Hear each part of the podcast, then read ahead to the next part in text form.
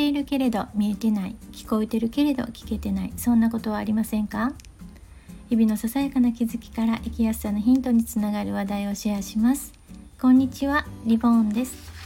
今日は未来は過去はてのマークとタイトルをつけました。えー、未来っていうのはまあ過去の積み重ねとか過去の延長線上とかね言われますけれども今日はそういうことではなく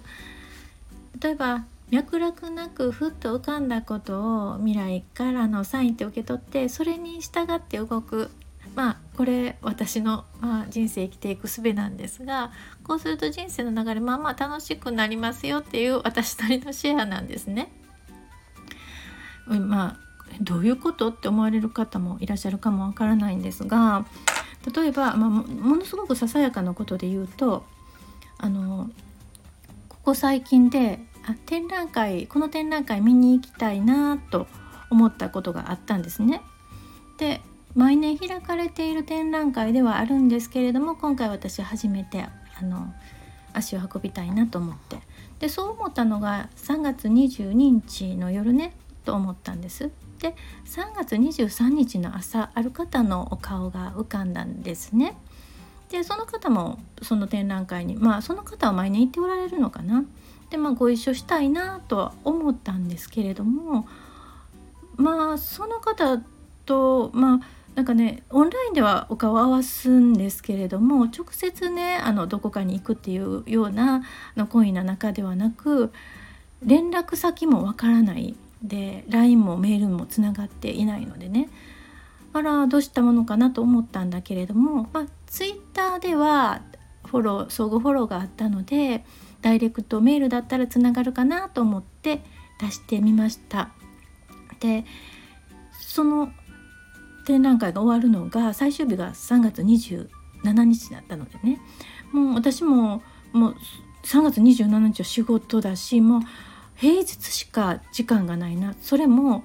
3月25日しかないなと思ったんですけれどもね。でそのメールにはまあこの展覧会行かれましたか？ってでもままだだったらもしまだだったらご一緒したいっていうことを書いて出したんです。で私の希望の日時は3月25日の2時だったんですね。で2時だったらその主催者の方が在労しておられるというねあのいらっしゃるということなのでこの2時だったんですが希望日までね指定してメールを送るのはちょっと厚かましいなと思ってまあご一緒したいっていう旨だけをお送りしたんです。でそうすると返信いただいて3月25日午後2時だったら都合がつくということであそれだったらご一緒したいと返信して行ってきたんですね。でこういうことってものすごくあの 些細なことなんですが、まあ、こういうことも含めて何の脈絡も何の根拠もなくふっと浮かんだことに、まあ、そういう自分の感覚を信じて、まあ、従ってみるっていうねことを私は大切にしています。もちろんその計画的に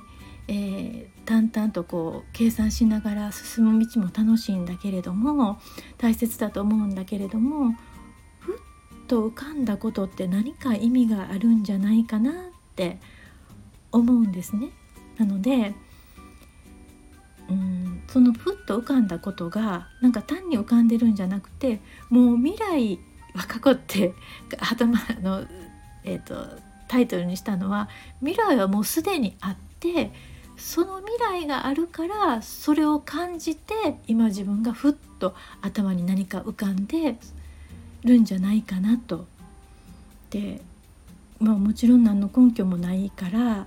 打ち消したくなるような、まあ、突拍子もないこともあるかもしれないけれどもでもそこを面白がって乗ってみるっていうね、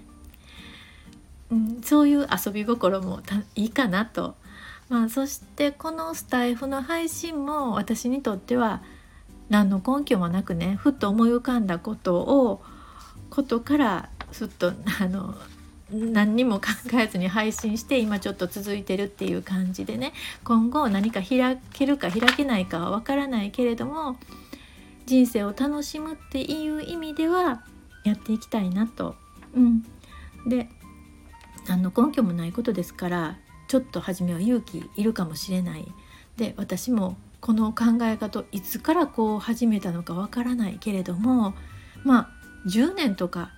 そのぐらいのスパンではないもっと長い間だと思います。で続いてるっていうことはなんか自分にねメリットっていうかいいなって思ううん重なってきた経験があって続いてるんだろうなって今も思うしこれからもこの考え方で私は行くんだろうなっていうふうに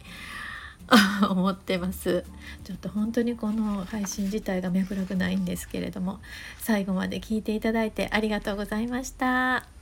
ではまた。